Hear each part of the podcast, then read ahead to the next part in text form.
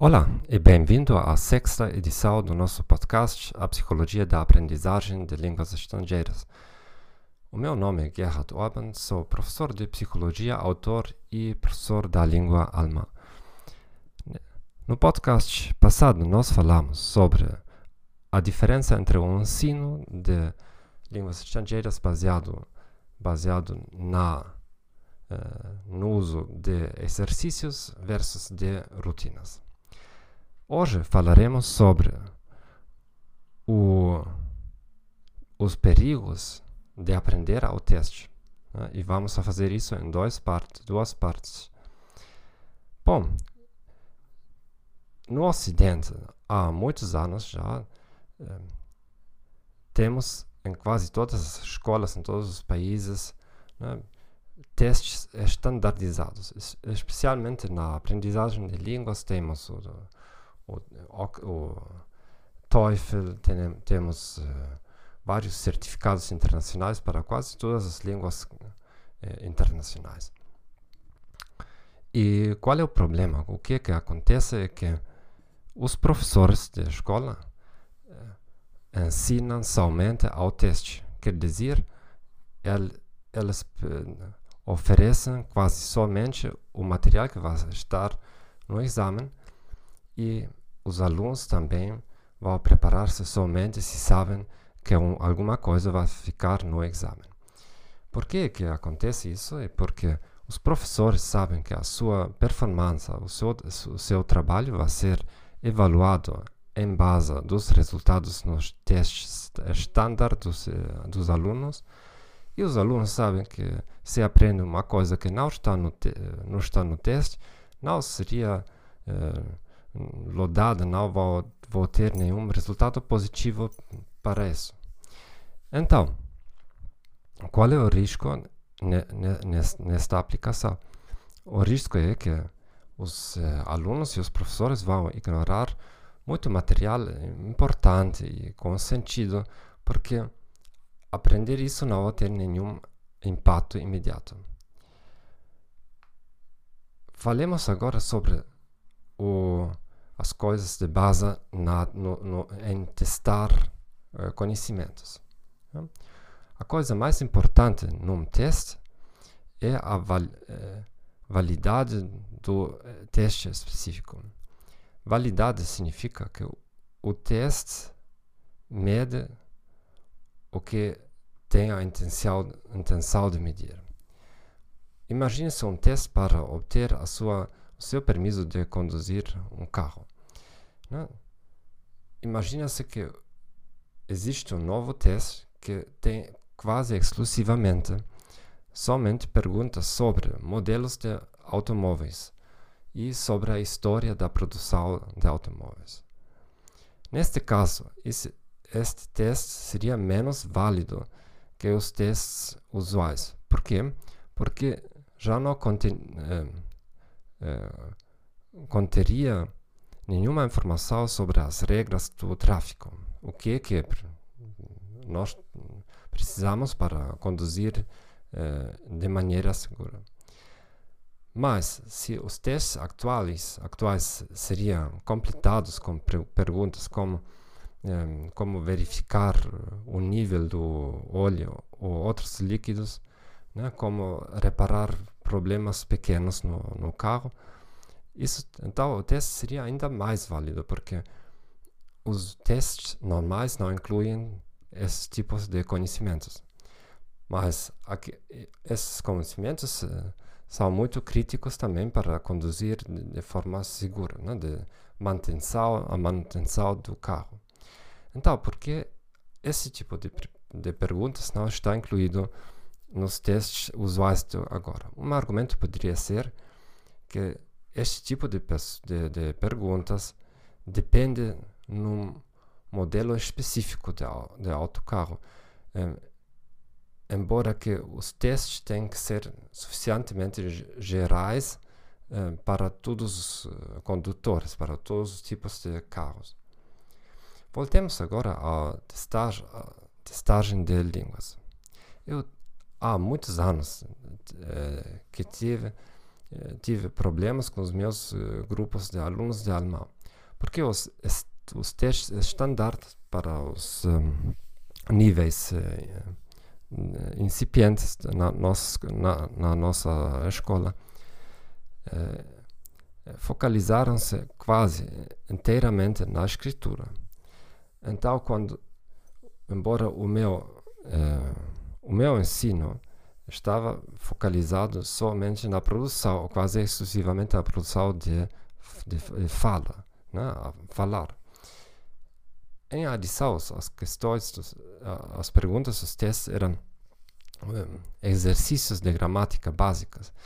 Em tempo que eu praticava com os meus alunos da primeira lição, como os alunos podia, poderiam produzir as suas próprias uh, frases. Isso eh, chegou a, muitos, a muita fricção com os meus alunos, porque eles eh, de, pediram que eu adaptasse o meu ensino ao teste. Ao final, eu adaptei os testes ao ensino, e aqui min, a, as minhas razões. Se um teste é válido, ele tem que refletir o uso diário da linguagem, da língua. Então vai, ter duas componentes. Uma componente universal, a qual é aplicável para todos os utilizadores de uma língua, e uma componente específica, que é aplicável somente para o indivíduo. A componente universal considera as seguintes coisas.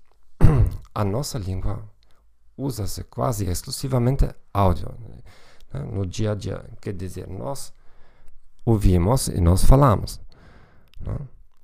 E até a tecnologia moderna vai eh, nesta direção. É um trend eh, que mais e mais coisas vão ser feitas áudio, né, mediante, uh, mediante uh, tecnologia de, de reconhecimento da voz.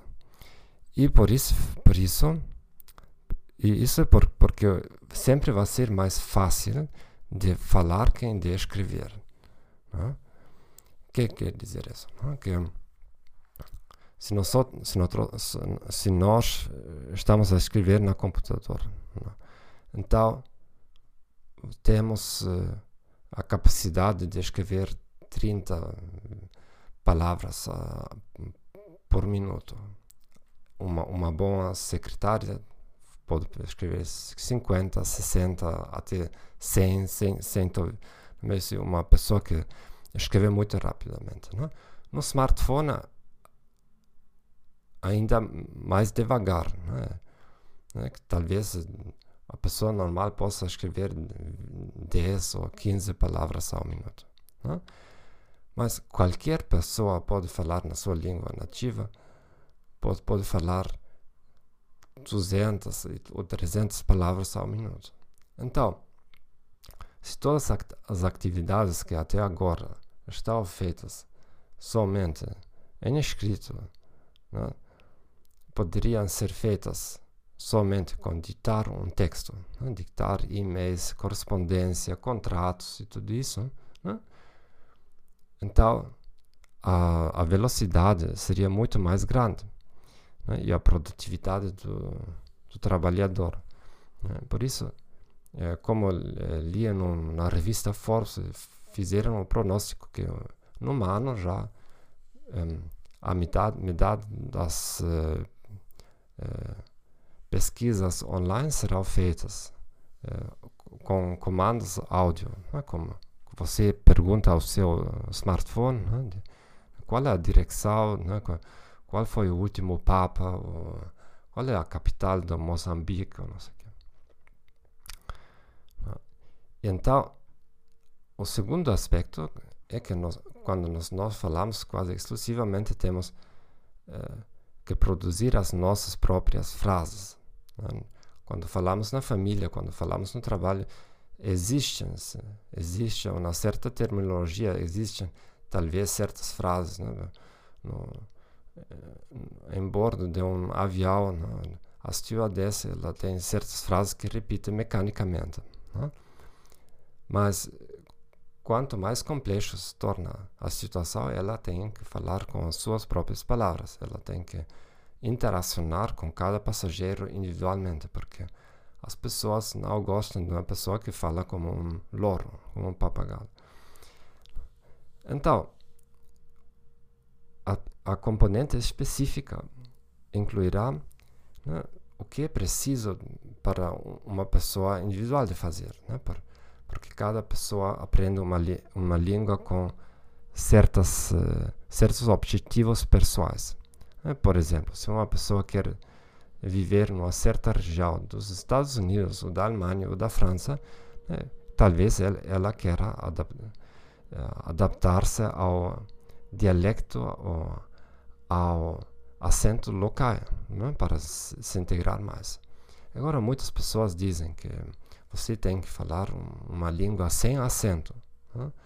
Mas isso é absurdo, porque cada um de nós tem o seu acento. Então, a pergunta não é se temos um acento ou não, qual seria o acento mais adaptivo. Por exemplo, um, os salários na, na Suíça são muito mais altos, são mais, são mais altos que na Alemanha. Então, existem muitos alemães que vão a trabalhar diariamente à, Suíça. E es, essas pessoas aprendem o dialeto da Suíça. Por quê? Porque querem integrar-se melhor, querem ter uma carreira melhor na Suíça é claro que as, as, pessoas na Suíça não vão mudar o seu acento para acomodar a uma pessoa que vem da Alemanha. Né? Então, durante um certo período, até muitos eh, educadores que trabalhavam com, eh, com meninos na Suíça, né, da Alemanha, aprendiam especialmente a fala suíça para que os, eh, os meninos das Suíças se, se, sentiam como em casa. Né, para, você dá o, o seu filho num jardim infantil né, e é, quer que seja educado na sua fala materna. Né? Então, o, outra coisa específica poderia, é, poderia ser o vocabulário técnico espe específico para a sua situação. Né? Se você trabalha com, né, com com, um, como engenheiro, ou tra trabalha como psicólogo, ou trabalha como jurista, ou trabalha como stewardess, ou é, guia turístico, ou qualquer coisa, você vai precisar de um dicionário de, um, de palavras específicas. Né? Então, isso é a primeira parte do, do tema do, dos perigos do, de aprendiza da aprendizagem ao teste e continuaremos a próxima semana. Espero que te temos dado alguns insights né, para refletir né, sobre o que nós estamos a fazer. A pergunta até agora é: uh, vocês passou, você passou muitos testes. Em princípio, cada livro, cada manual contém certos testes. E qual é a validade desses testes? Qual é a, a, a proporção entre falar ou fazer alguma, fazer alguma coisa áudio versus de fazer alguma coisa em escrito. Né? O seu texto reflete a realidade de conter mais áudio que escrito né? e a parte de produção é uma produção de, de frases livremente ou somente de completar exercício, exercício da gramática. E em relação à validade, né? Não é problema que de completar testes de gramática, mas a realidade é que na, na vida cotidiana as capacidades de, de gramática estão, são testadas de uma outra forma que em muitos, muitos testes. Né? Não que não precisamos da gramática. Se falamos, não, escrevemos, utilizamos gramática em cada frase. Mas a forma da testagem é muito diferente. Então, né, se fazemos um exame para um piloto, podemos fazer um, um exame no simulador e ver como ele, na realidade, aplica todos os seus conhecimentos teóricos. Né. Então, seria um teste muito mais válido que fazer um teste exclusivamente no papel. Ok, então, até a próxima semana. Se você tem perguntas, pode pôr as perguntas no nosso site, mandar-me um e-mail e vou responder a esta pergunta no próximo podcast. Até logo. Tchau, tchau.